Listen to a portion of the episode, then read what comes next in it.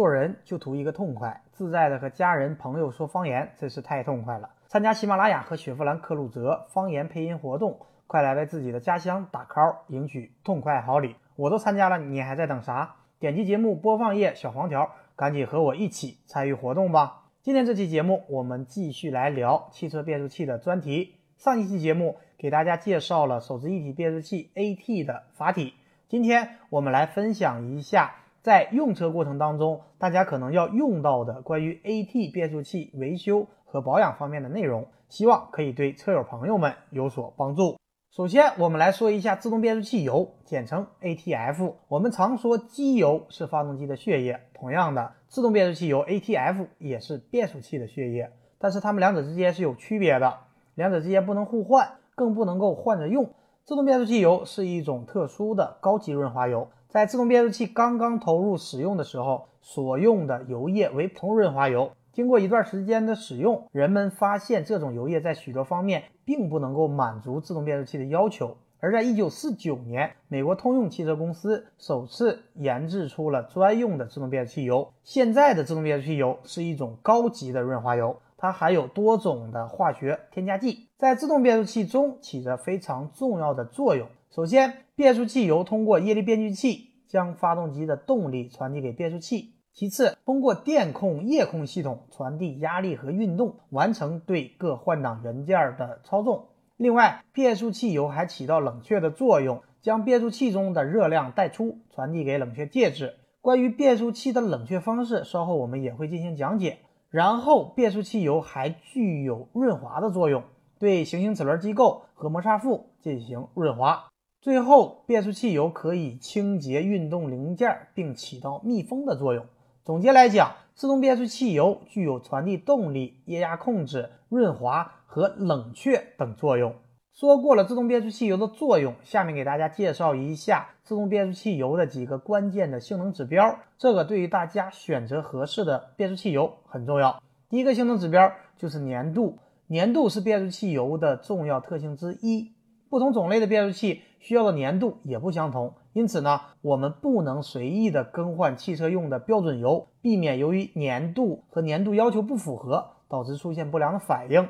当使用的油液粘度偏大，它不仅会影响我们液力变矩器的效率，而且可能造成低温启动困难。当使用的油液粘度偏小，会导致液压系统的泄漏增加，特别是变速器高速工作时，铝制壳体膨胀量大。这时粘度小可能导致换挡不正常。第二个性能指标就是热氧化安定性，这个性能指标直接决定了自动变速器的使用寿命。因为变速器它的工作温度很高，如果热氧化安定性不好，就会导致它形成油泥、积碳和沉淀物等等，从而造成我们的离合器片和制动器片打滑等故障的发生。第三个指标是良好的抗泡沫性。自动变速器油当中产生泡沫，对于传动系统的危害很大，因此呢，要求自动变速器油还要具有良好的抗泡沫的特性。除此之外，还要求我们的自动变速器油具有良好的抗磨性能和防腐防锈性能等等。在了解了自动变速器油的性能指标以后，我们再来说一下分类，这个对于大家来说比较重要。国外自动变速器油的分类多采用美国材料实验协会和 API 共同提出的 PTF 分类方法，将 PTF 分为 PTF 杠一、PTF 杠二和 PTF 杠三等三类。PTF 杠一适用于轿车和轻型货车的自动变速器，PTF 杠二适用于重型货车或者越野车的自动变速器，而 PTF 杠三适用于农业和建筑机械的自动变速器。而我们国产自动变速器油按照一百摄氏度下的运动粘度，把自动变速器油分为六号油和八号油。八号油相当于 PTF 杠一，适用于轿车和轻型货车；而六号油相当于 PTF 杠二，适用于越野车或者重型货车。那么大家在更换变速器油时，最好的办法就是按照随车使用手册的规定周期和型号来进行更换，这个呢是最好的办法。因为现在的自动变速器油的规范很多，各个汽车厂的用油的规定也不同。目前汽车厂普遍使用的自动变速器油的规范，有的是沿用变速器厂家的规范，也有的是延续厂内规范代号，然后再加入新代号。所以最好的办法就是参照用户手册的规定用油。不同车型或者不同品牌的自动变速器油也不要混合使用。另外，现在市面上有很多商家推销他们的油可以适用于所有车型，或者适用于绝大多数的车型。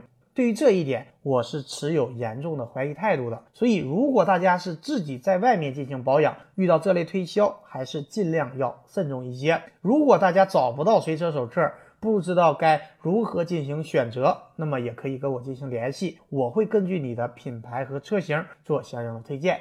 下面来跟大家说一下如何检查自动变速器油的油脂。正常的自动变速器油，它清澈并且略带红色，没有异味。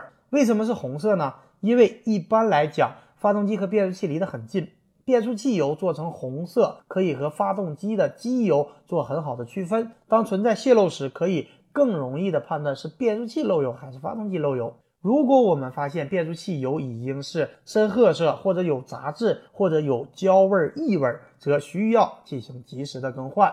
说过了油脂的检查，再来跟大家说一下自动变速器油的液面的检查。自动变速器的液面过高或者过低都是不好的，大家不要误解为油面过高比油面过低要好，实际上它的液面过高或者过低都是不好的，这一点大家要注意一下。然后再跟大家说一下自动变速器的换油方法的选择，一种呢是重力法，人工通过重力把油放掉，然后进行更换，这个方法操作简单不浪费，但是换的不彻底。还有一种方法是循环换油法，这个方法呢换油会更彻底一点，但是这个方法会比较浪费油液。关于变速器的油液的内容就给大家介绍这么多，大家也不难看出变速器油的重要性。实际上不光是变速器油，汽车上的很多油液，大家在养车用车的过程当中都要加以重视。比方说发动机机油、刹车油。冷却液、变速器油这些油液，大家都要定期检查，按照规定的周期进行保养。那么五一小长假也即将到来，很多听友朋友可能都会开车进行自驾游，或者回到自己的家乡。这里提醒各位车友，在上高速之前一定要记着检查车辆。这里也来跟大家讲一讲，都要检查哪些内容。首先是轮胎的胎压，长途高速行驶，胎压不要过高。要符合标准，同时尽量保持四个车轮的胎压一致，并检查我们的胎压监测系统有没有异常的显示。其次呢，就是检查轮胎，如果轮胎接近或者超过了磨损的极限，要更换以后再上高速。同时检查轮胎的外观有没有划痕或者轻微的鼓包。再然后就要检查刹车系统。看一下我们刹车系统的性能是否下降，检查一下刹车油的液位是否处于规定的范围，摩擦片是否存在过度磨损等等情况。然后就是检查发动机的机油液位和冷却液的液位是否处于正常的范围，如果液位过低，我们要检查是不是存在泄漏，并及时进行补充。最后就是大家要检查是否带齐备胎、千斤顶、三脚架等随车工具。有些品牌的 4S 店在你上高速之前会提供免费的检查服务，如果我们可以去四 S 店进行检查，那么就会更全面和稳妥了，确保快乐五一平安相伴。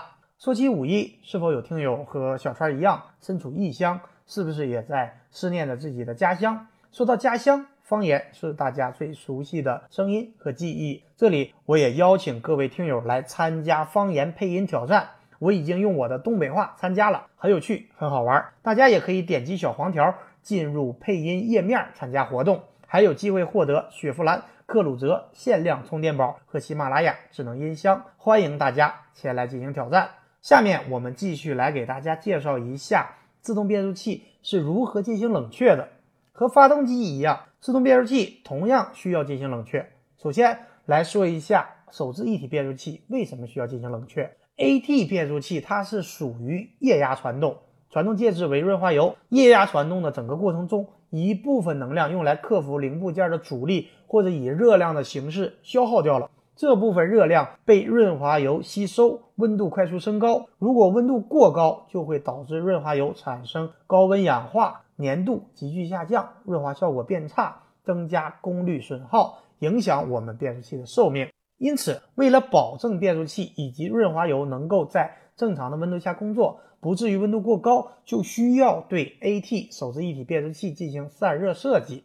变速器冷却系统的设计，它的布置和基本的工作原理和我们发动机冷却系统是类似的，只不过它们主要的冷却介质不同。变速箱冷却介质是专用的 ATF 润滑油。那么，根据液力变矩器的工作原理，它在传递动力的过程中，因为它传递的效率低，从而使部分能量转化为液压油的热量，就会让液压油温度急剧升高。因此呢，我们可以看出，AT 变速器最大的发热量是在变速器液力变矩器锁止之前，或者刚满足锁止功能的工况。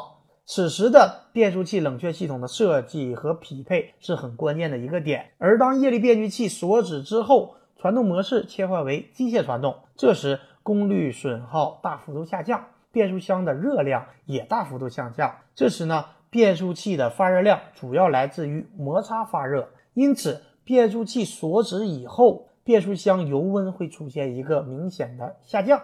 关于液力变矩器的工作原理和发动机的冷却系统，大家可以听一下我们之前的节目。好的，以上就是本期节目的全部内容。节目最后提醒大家，不要忘记在四月三十日之前点击小黄条来参加方言配音活动。感谢收听今天的汽车入门学校，我们下期节目再会。